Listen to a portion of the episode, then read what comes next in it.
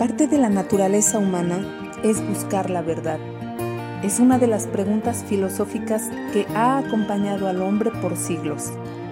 El hombre trata de acomodar su mente, corazón y alma en la verdad. Busca, toca puertas, abre una y encuentra otras mil.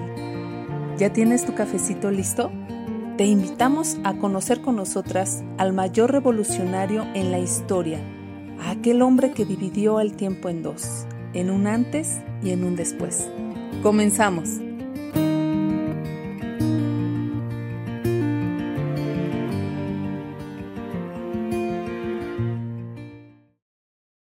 Hola amigos y amigas, muchas gracias por acompañarnos en este nuevo capítulo. Hoy vamos a hablar del capítulo 10, pero antes que eso, me gustaría mucho que nos pudiéramos ubicar en un escenario verde.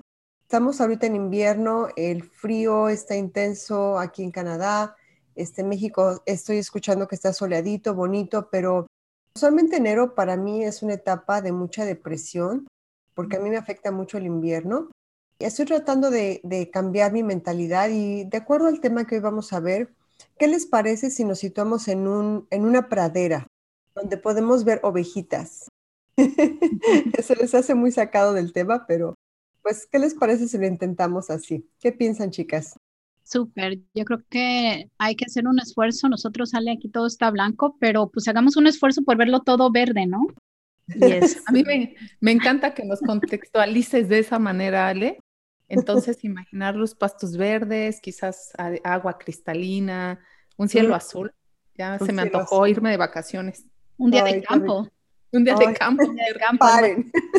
No, no, sigan, sigan, sigan. Em, empaquen, empaquen la, la canastita, ¿no? Para el día de campo. Bueno, pues miren, hoy vamos a comenzar con el capítulo 10, cuando Jesús dice, les digo la verdad. ¿Y qué es la verdad?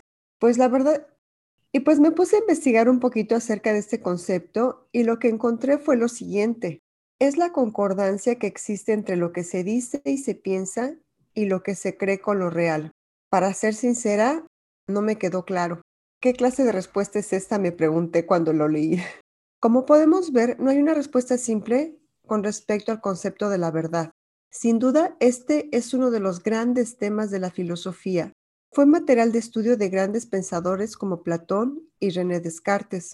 Para Platón, el mundo era un reflejo imperfecto de un mundo suprasensible lo que significa que el mundo de las ideas, en el que la verdad era un ideal alcanzar junto a la belleza y el bien, que el alma de los individuos no pertenece a este mundo, sino al de las ideas.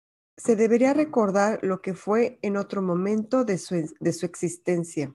Y bueno, pues igual no me queda así como que muy claro. Veamos qué dice René Descartes. Este era un pensador del siglo XVII, él utiliza la duda hiperbólica para alcanzar la verdad. Y él llegó a este argumento. Pienso, entonces existo. Y bueno, pues para mí ni Platón ni René Descartes me dan una respuesta sencilla que yo pueda comprender acerca del concepto de la verdad. Y el encontrar la definición a la verdad es un tema que llega a ser excesivamente amplio y bastante confuso. Traté de hacer esta investigación lo más breve posible acerca de este concepto, pero me di cuenta de que este tema sobrepasa mis capacidades intelectuales. Y lo que quiero comentar al respecto de esto simplemente es que existen verdades objetivas y subjetivas, verdades absolutas y verdades relativas, y que también hay muchos temas relacionados al concepto de la verdad, como es el idealismo, la existencia, el dogmatismo, el escepticismo, el empirismo, el racionalismo, la honestidad, la sinceridad, el dogma, la ciencia, la lógica y los valores éticos. Y aquí en este capítulo 10 de Juan, en el versículo 1, lo dice muy breve. Jesús les digo, ¿qué es la verdad? Esto nos lleva a pensar en la escritura que está en Primera de Corintios 1 del 19 al 22 dice, pues está escrito, destruiré la sabiduría de los sabios Frustraré la inteligencia de los inteligentes. ¿Dónde está el sabio? ¿Dónde el erudito? ¿Dónde el filósofo de esta época? ¿No han convertido Dios en locura la sabiduría de este mundo? ya que Dios en su sabio designio dispuso que el mundo no lo conociera mediante la sabiduría humana, tuvo a bien salvar mediante la locura de la predicación a los que creen. Los judíos piden señales milagrosas y los gentiles buscan sabiduría. Juan 14, 6 dice, Jesús les dijo, yo soy el camino, la verdad y la vida. Esta es una respuesta a la sabiduría humana, porque dice, nadie viene al Padre sino por mí. El concepto de la verdad está definido en Jesucristo, porque Jesús es la verdad objetiva, porque no depende de las experiencias, creencias y observaciones de cada individuo en particular, sino que existe independientemente, ya sea que se le conozca o se le acepte. La verdad del ser humano es subjetiva, porque basa su fundamento y existencia en el individuo que la formula. La verdad absoluta se atribuye a ideas que se refieren a Dios y a la naturaleza humana, y la verdad relativa se considera según el punto de vista de un individuo o de una cultura. En Juan 8:31 Jesús les dijo a sus discípulos, a los que habían creído en él, Si vosotros permanecieras en mi palabra, serás verdaderamente mis discípulos, conoceréis la verdad y la verdad los hará libres. ¿Y por qué él hace tanto énfasis en este asunto? Porque en el versículo 1 Jesús les dice, les digo la verdad, que él es el buen pastor de sus ovejas. Él llama a cada una por su nombre y las lleva fuera del redil. Una vez habiendo reunido su propio rebaño, camina delante de ellas y ellas lo conocen porque conocen su voz. Nunca seguirán un desconocido, al contrario, huirán de él porque no conocen su voz. Jesús es la verdad y él es un buen pastor. Las ovejas reconocen su voz. existe el concepto de que las ovejas son tontas por naturaleza y que siguen a quienes las dirigen, pero Jesús les dice, les digo la verdad, yo soy la puerta de las ovejas. Todos los que vinieron a mí eran ladrones y bandidos, pero las verdaderas ovejas no los escucharon. El versículo 14 de este capítulo dice, yo soy el buen pastor. Conozco a mis ovejas, ellas me conocen a mí, como también mi Padre me conoce a mí y yo conozco al Padre. Así que sacrifico mi vida por las ovejas. Además tengo otras ovejas que no están en este redil. También las debo traer y habrá un solo rebaño con un solo pastor. A lo que yo quiero llegar con todo esto es que yo deseo tener el corazón de una abeja, seguir la voz de Jesús porque Él es la verdad y la vida, y Él sabe cómo protegerme y lo ha hecho en muchas ocasiones porque estuvo dispuesto a entregar su vida por mí. Quiero terminar mi comentario con el Salmo de David 23, un salmo que antes de este momento, antes de que leyera este capítulo, nunca había tenido tanto sentido como lo tiene hoy. Y quiero compartírselos porque tiene tanta fuerza y tiene tanta relación con este capítulo. Dice, porque Él es mi pastor, nada me hace falta. En campos verdes me hace descansar me lleva a arroyos de tranquilas aguas, me infunde nuevas fuerzas y me guía por el camino correcto para hacer honor a su nombre. Aunque yo tema pasar por el valle más sombrío, no temeré sufrir daño alguno, porque Jesús está conmigo. Su cara de pastor me infunde nuevo aliento. Me prepara un banquete a la vista de mis adversarios. Derrama perfume sobre mi cabeza y me colma de bendiciones. Sé que su bondad y su misericordia me acompañarán todos los días de mi vida, y que en su casa viviré por largos días. Salmo de David 23. Pues este es ahora para mí un salmo tan hermoso porque veo como Jesús es mi pastor, Él es la verdad y yo puedo confiar en Él. Muchas gracias, ese es mi comentario por hoy. Gracias, Ale. Es precioso el salmo. Yo de hecho ahorita cerré un ratito los ojos mientras que lo leías porque el salmo 23 es es increíble, te transporta, ¿no? A ese lugar en donde está Dios, en donde nos, nos lleva por pasturas, ¿no? Y lo que comparte sale de la verdad, ¿no? O sea, la verdad está en Cristo. De hecho, me, me llevaste de regreso a, la clase de filosofía en la prepa, este, cuando nos, nos hablaban de todas las corrientes filosóficas. Pero sí, la verdad está en Cristo, ¿no? Y la verdad es una roca, yo pienso, ¿no? Es como una roca, la verdad no es frágil. La verdad puede, puede sustentar vientos, tormentas, no se rompe, no es frágil, es eterna.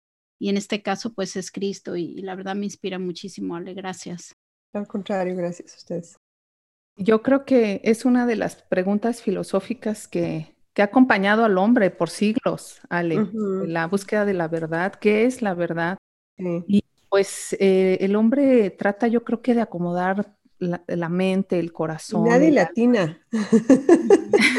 Nadie latina. Pues por ahí decía eh, Stephen Hawking, un científico, cuando tocas una puerta abres otras mil en esta búsqueda de la verdad y entonces imagínate qué confundido quedas cuando que digo, nadie latina. Y wow, ¿no? Vámonos, no, no se acaba, pero pues sí, esto que comentas, Jesús nos da una respuesta muy sencilla. Yo les digo la verdad y crean en mí. Esta es la verdad, ¿no? Entonces, confíen en mí. Confíen en mí, exactamente. Confíen como ovejas, confíen en mí, ¿no? Y yo creo que no está mal buscar, y yo creo que por eso nosotras encontramos, porque buscábamos.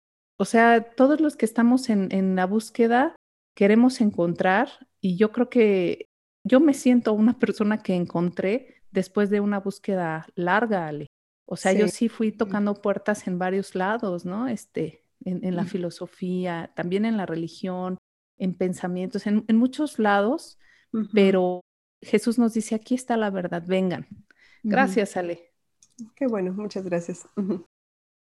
Pues me toca a mí compartir acerca de este capítulo 10, amigos, amigas. Como ya les comentamos, estamos en los pastizales, estamos hablando de las ovejas. Y como lo leyó Ale, en varias secciones de este capítulo tenemos referencias acerca del buen pastor, que es Jesús, acerca de la puerta, como lo comentó Ale, las ovejas entran por la puerta. Y la segunda parte o la tercera parte aquí en la que yo me quiero enfocar es en las ovejas, ¿no? Porque la pregunta que yo me hice cuando estuve estudiando este capítulo fue, ¿quién soy yo, no? ¿Cómo me veo yo en el capítulo? Y dice aquí que yo soy la oveja. Pero comenzando, Dice aquí en el versículo 9, Jesús, yo soy la puerta, los que entren a través de mí serán salvos. Entrarán y saldrán libremente y encontrarán buenos pastos. Esta es la promesa que nos da Jesús cuando nosotros pues somos ovejas, ¿no? Entonces, ¿cuál es mi sentir acá eh, en cuanto a esta escritura? Saben, yo eh, crecí en México, obviamente, mis papás pues eran estudiantes en los 60s, en los 70s, pues era una generación que quería cambiar al mundo, no estaban conformes con nada. De hecho, ellos fueron parte de las protestas estudiantiles, de las cuales pues sabemos lo que, lo que sucedió, ¿no? Este tipo de pensamiento pues se nos fue transmitido a nosotros también. Eh, nosotros crecimos pues sin religión, eh, pues muy enfocados en las cuestiones de ideologías sociales, etcétera, injusticias, ¿no? Entonces, siempre crecí, siempre sentí que había una lucha dentro de mí, una lucha por algo más alto, ¿no? Por, por un estándar mucho más alto. Y pues ya siendo un adolescente, obviamente todo cambió. Saben, incluso ya siendo adulta, me hice cristiana, pero una de las cosas que yo les quiero compartir hoy es, es el ser una oveja, ¿no? Saben, hay siempre como que una lucha interior de no querer ser una oveja, ¿no? Digo, más bien queremos ser un, o yo quería ser un león, ¿no? O sea, tener esa, esa fuerza, ¿no? Creo que a veces eh, percibimos una oveja como un animal débil o dócil, ¿no? Y muchas veces yo pienso para mí, en lo personal, el, el, volverme una abeja fue un cambio de mente, un cambio de mentalidad, un cambio de, de ideales, ¿no? Entonces la propuesta fue seguir al gran pastor, y ¿por qué no? ¿Por qué no tomar una estafeta en donde pues ya no se busca una lucha eh, ideológica, social, etcétera, ¿no? Esas luchas, pues sí, eh, aunque válidas y no las quiero desacreditar por los cambios, etcétera, etcétera, que pueden tener en una sociedad, en un país, en una nación o en el mundo, pero siento que al final de, mi vida, digo, esas luchas pueden ser efímeras, temporales, cambiantes, ¿no? Pero esta, esta parte de ser una oveja, de venir a Cristo, de ser parte de su, de, estar en ese redil, como dice Jesús, de esa promesa de sus pastos, ¿no? Fíjense lo que dice la escritura en Filipenses 2. Dice, tengan la misma actitud que tuvo Cristo Jesús. Aunque Él era Dios o aunque era Dios, no consideró el ser igual a Dios eh, que fuera algo uh, de lo cual aferrarse. En cambio, renunció a sus privilegios divinos, adaptó la humilde posición de un esclavo y nació como un ser humano.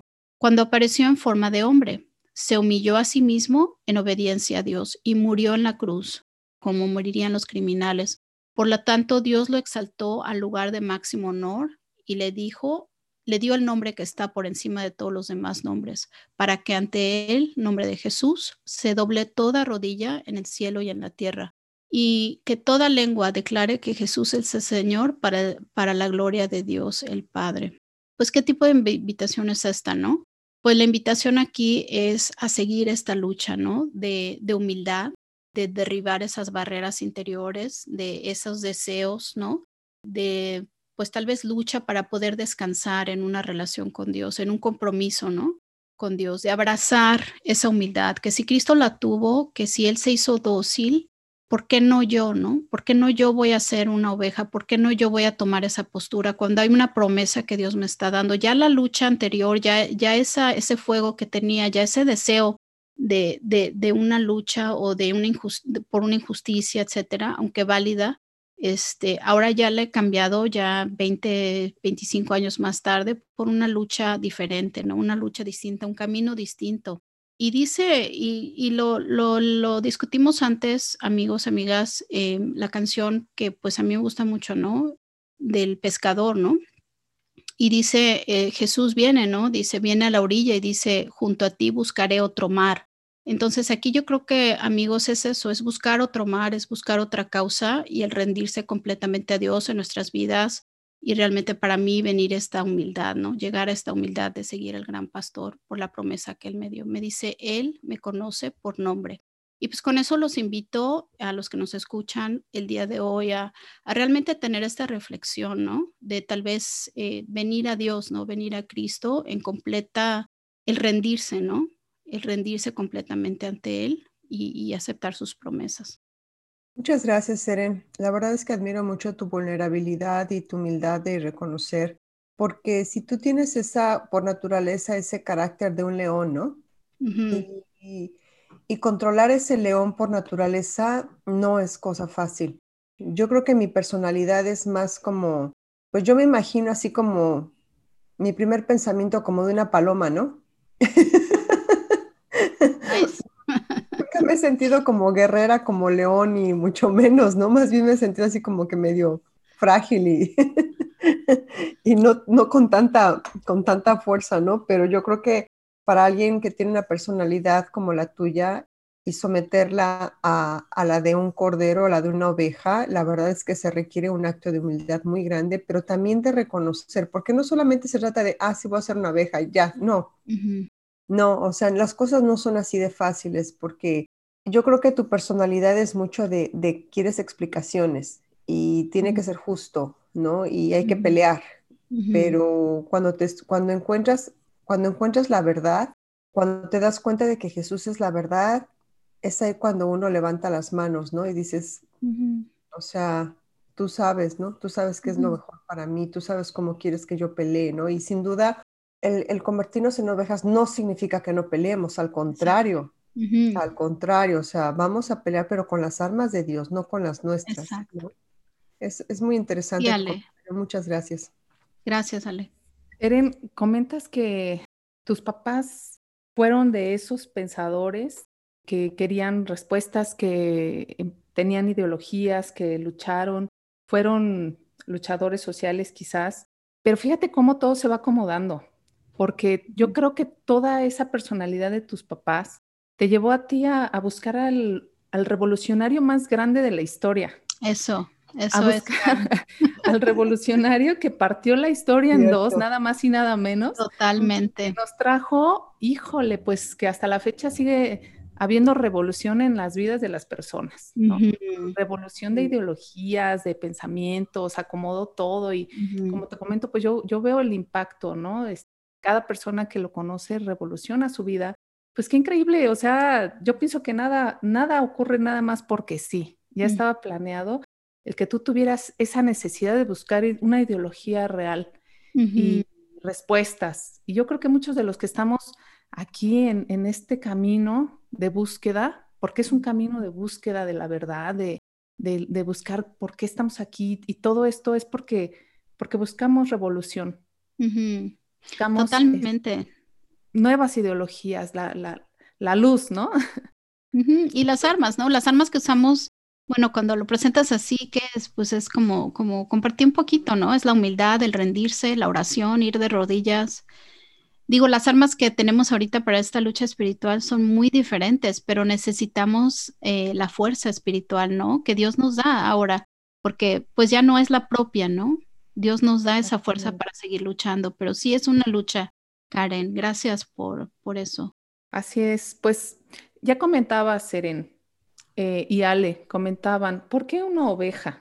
Fíjense que es, a mí se me hace este mm, capítulo muy tierno, para empezar, se me hace muy bonito porque yo no lo había visualizado de esta forma. Quiero citar un poco del texto. Dice Jesús, les digo la verdad, el que trepa por la pared de un redil a escondidas, en lugar de entrar por la puerta, con toda seguridad es un ladrón y un bandido. Pero el que entra por la puerta es el pastor de las ovejas. El portero le abre la puerta y las ovejas reconocen la voz del pastor y se le acercan. Él llama a cada una de sus ovejas por su nombre y la lleva fuera del redil. Una vez reunido su propio rebaño, camina delante de las ovejas y ellas lo siguen porque conocen su voz. Nunca seguirán a un desconocido. Al contrario, huirán de él porque no conocen su voz. Y Jesús sigue narrando más adelante si nuestros amigos quisieran leer el texto completo, está muy bonito y es un poco largo, por esa razón me voy a detener aquí, porque concentra eh, mucho de la idea que les quiero compartir. Jesús nos comparó con ovejas y estuve yo pensando, porque sí es como que también a mí me, me remueve en el, en el corazón, ¿por qué oveja Jesús? ¿Por qué no nos comparaste, decía Ale, con un león? Este, Eren, Allen este, decía, ¿no? Con, con un animal diferente a lo mejor con un águila que tiene garras y pico poderoso, a lo mejor con una pantera misteriosa, grande, majestuosa, no sé, ¿no? Pienso en muchos animales, pero no. Jesús dijo, ustedes son las ovejas. Y entonces pues me puse a investigar un poco sobre qué características tiene este animal, por qué Jesús se concentró en él. Y bueno, pues por ahí encontré que las ovejas son muy frágiles, son animales que aparentemente parecen robustas, pero una vez que se trasquilan, quedan desnudas y frágiles. Hay que tener mucho cuidado en este proceso de cuando una oveja es trasquilada, si no se hace en el tiempo correcto, en el clima correcto, una oveja puede llegar a morir. ¿Por qué? Porque requiere de su, de su lana. Eh, si queda atrapada, no se puede liberar por sí sola. Son animales que no son capaces de sobrevivir solas. Por esa razón también necesitan estar acompañadas de un rebaño. Algo muy curioso es que ellas dependen totalmente de la voz que, los, que las guía. Eso sí, aprenden a reconocer muy bien la voz del pastor. Y en este contexto en el que Jesús narra esta historia es porque la gente conocía esta historia, conocía que los pastores podían eh, pastorear a sus ovejas de manera sencilla porque ellas ya conocían su voz. Si alguien más les llama, no hacen caso, esto es una realidad, no es algo que Jesús inventara. Si alguien más llama a una oveja, ella no hace caso, no, no va a entender, no va a escuchar el timbre correcto y entonces no va. Y bueno, en general son animales muy frágiles, incluso hay gente que puede considerarlas hasta tontas. Y en muchas caricaturas y películas, pues a estas ovejas se les considera tontas, hasta su balar, ¿no? El cómo este, balan, pues es algo gracioso. Bueno, pues esto me hizo recordar, ¿saben? La escritura de Primera de Corintios 1.18, donde dice que el mensaje de la cruz parece una tontería para aquellos que están perdidos, pero para los que estamos en este camino es la salvación. Parece una tontería incluso pensar que pudiéramos ser ovejas, pero vamos a ver por qué. ¿Por qué oveja? También me puse a investigar un poco sobre eso. Y es que en esta relación de oveja con el pastor hay algo muy interesante.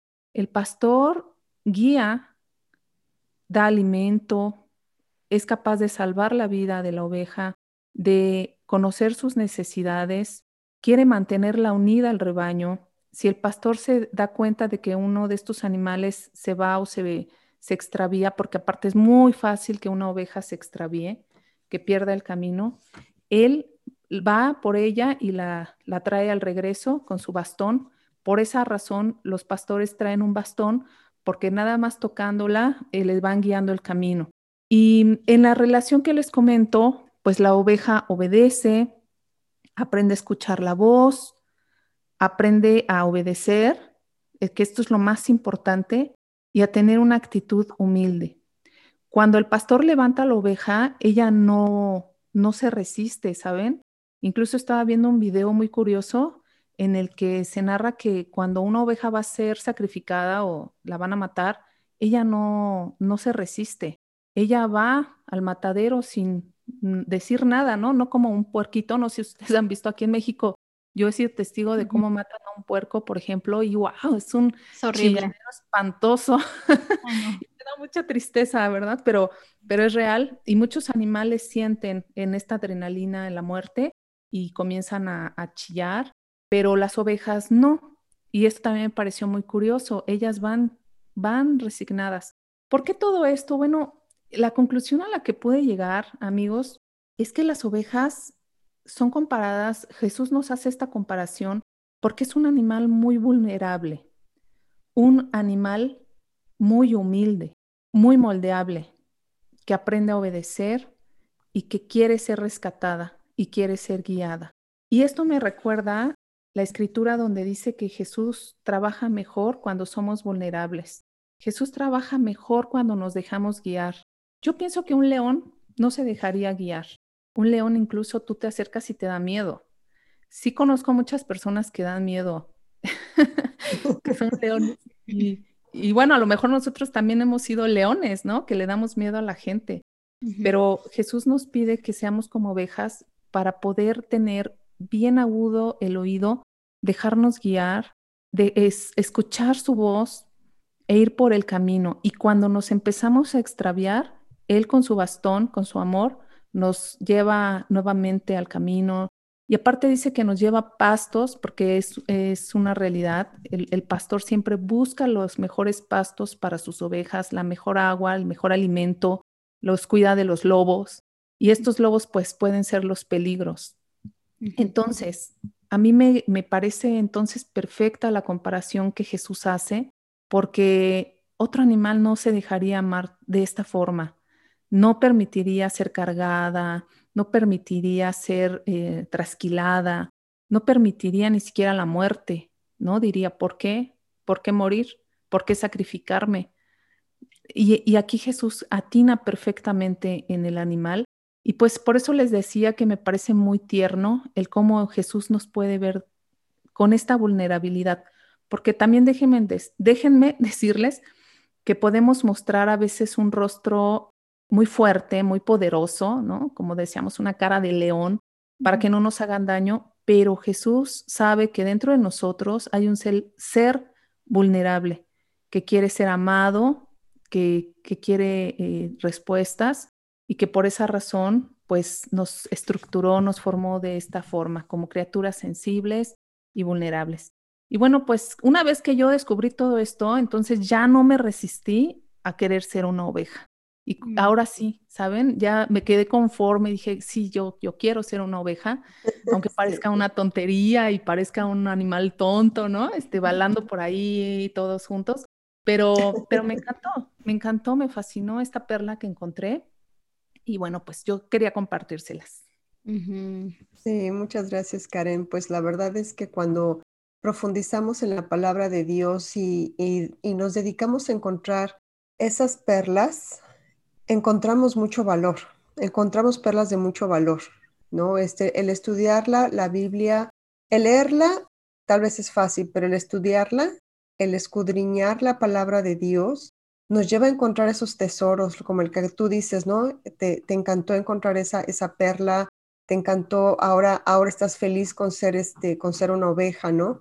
Este, ¿Por qué? Porque tienes el conocimiento, porque no, no leíste la Biblia y dijiste, no, yo no voy a ser una oveja, ¿no? Como mucha gente piensa, ¿no? O como tal vez todos nosotros pensamos en algún momento, ¿no? Pero escudriñar y ver a profundidad lo que eso significa, ese es el tema de nuestro, de nuestro podcast. Eso es a lo que queremos llegar, a encontrar esas perlas que, que nos llenan de esa paz. Decir, sabes que sí soy una oveja y me siento en paz con ello, porque porque mi pastor es quien me lleva a los mejores pastizales, ¿no? Como se le llame, a los prados verdes, ¿no? Porque mi pastor me hace descansar. Porque si tengo que morir es con un propósito mayor y estoy en paz con ello, ¿no? Muchas gracias, Karen. Fue, fue, muy, fue muy lindo tu comentario. Y fíjate que ni siquiera, siento yo hoy, ni siquiera llegamos a, cubrir el capítulo, ¿no? Esto es lo increíble de la Biblia, es que el capítulo es riquísimo, léanlo, eh, Juan Díaz. De hecho, una sección que dice ahí también que, que siento yo es importante, que no, no la hemos tocado, dice, yo soy el buen pastor y el buen pastor da su vida en sacrificio por las ovejas, ¿no? Entonces, eh, habla de la, del, del, contratista, ¿no? Del peón al que se le paga. Dice, no, él no muere, ¿no? Pero yo, yo soy el buen pastor, ¿no? Yo voy a morir por ti, ¿no? Otra sección, ¿no? Para, para otro tiempo, para compartir más al respecto. Pero, pero sí, Karen, la, escuchar la voz, ¿no? Escuchar la voz del, del pastor, seguirlo, porque sabemos que es él, ¿no? Y esa parte de entrenamiento, de, de escuchar la voz otra vez, como lo comenta Le, estando en la Biblia, leyendo nuestras escrituras, en obediencia, etcétera, pues nos hace desarrollar ese, ese carácter, ¿no? De, de ser, pues, seguidoras de Cristo, ¿no?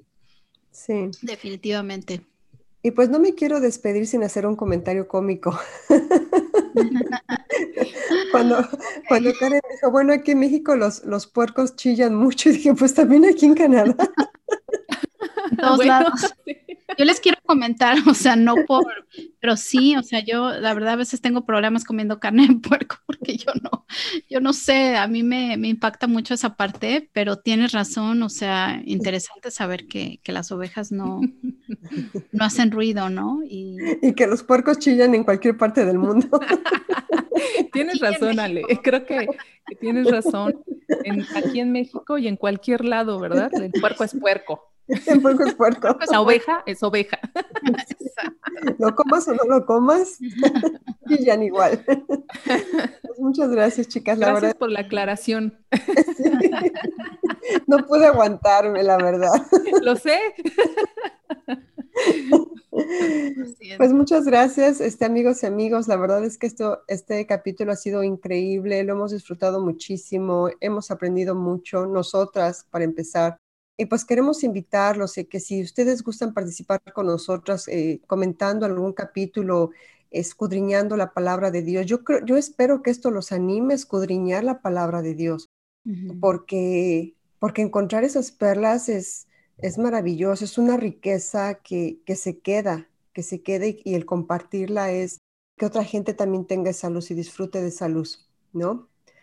Pues eso es todo por nuestra parte. Muchas gracias y espero que lo hayan disfrutado.